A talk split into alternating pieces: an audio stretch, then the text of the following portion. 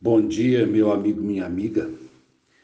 É, dias atrás eu vi uma campanha de reflorestamento da Mata Atlântica. É o bioma mais devastado do Brasil, né? Porque também foi o primeiro dos biomas atacados quando os portugueses chegaram aqui no litoral do Brasil. A Mata Atlântica é esse esse bioma que margeia justamente a, o litoral e foram onde as principais cidades né, foram implantadas e, e resta da mata original 5 a 6% apenas, se não me falha a memória. E a ideia dos reflorestadores é captar sementes e jogar de avião. Eles acharam que essa é a forma de, por exemplo, colocar árvores nativas, vegetação nativa em lugares que é difícil, por exemplo, de você acessar. São lugares degradados, né, por incêndios florestais ou mesmo por, é, é, por áreas que já foram agrícolas e que hoje estão de alguma forma é, é à disposição, quem sabe, para rebrotar a floresta nativa, mas estão faltando as espécies. Então a ideia desse grupo foi semear e perguntaram para eles qual que é a eficácia. Ele disse assim, olha, a gente não sabe, mas a gente acredita que sete em cada cem sementes que a gente joga tem chance de nascer. Eu pensei, foi bom, gente, se de cada 100 sementes, sete tem chance de nascer, então 93 tem chance de morrer. E depois que as sementes brotam, aquelas árvorezinhas, aquelas plantinhas que conseguem é, vencer ali, né, o, o, a predação, a falta de sol ou a falta de chuva, e me veio à mente então a necessidade que talvez a campanha precisasse ter com as sementes que brotam. Eu acho que o cuidado é fundamental.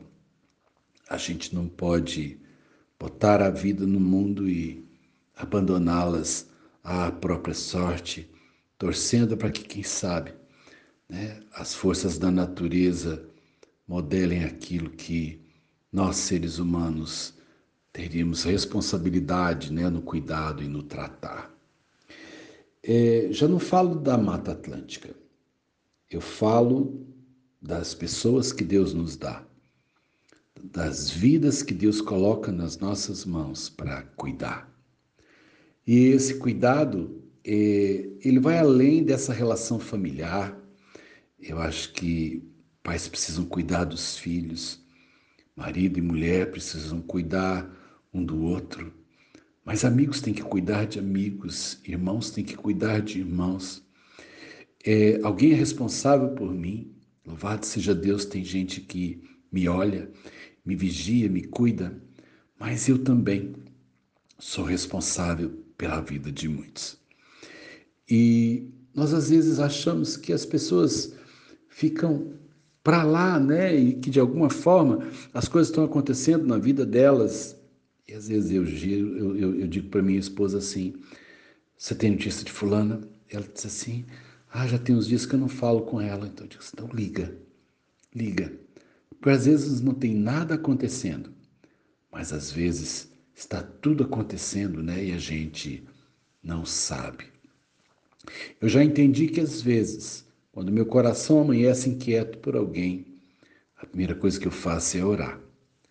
É, porque as inquietações, elas são uma semeadura de Deus. O Espírito Santo de Deus nos inquieta em relação às pessoas. Então, se você sonhou com alguém, se você acordou pensando em alguém, se você está com saudade de alguém, se você está preocupado com alguém, dê um passo além disso. Vai lá naquela plantinha que é responsabilidade sua. Verifica se não caiu uma folha em cima, se as formigas não estão cortando, se ela não está doente, se ela não está precisando de um pouco de água, porque talvez se as sementes pudessem ser acompanhadas, eu não precisasse jogar 100 sementes para tentar ver se sete brotam. Quem sabe se eu cuidasse de 10 e as 10 fossem plantadas e olhadas e cuidadas, eu poderia ter uma resposta melhor. Deus cuida de nós. Essa é uma sensação que eu tenho. Não entrei na vida e me sinto abandonado.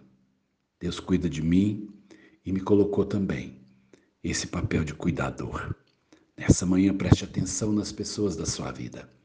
Preste atenção naqueles que precisam hoje de um toquezinho do seu olhar. Tá bom? Você vai ficar surpreso como você vai fazer bem. Sérgio Oliveira Campos, pastor da Igreja Metodista Goiânia Leste, graça e paz.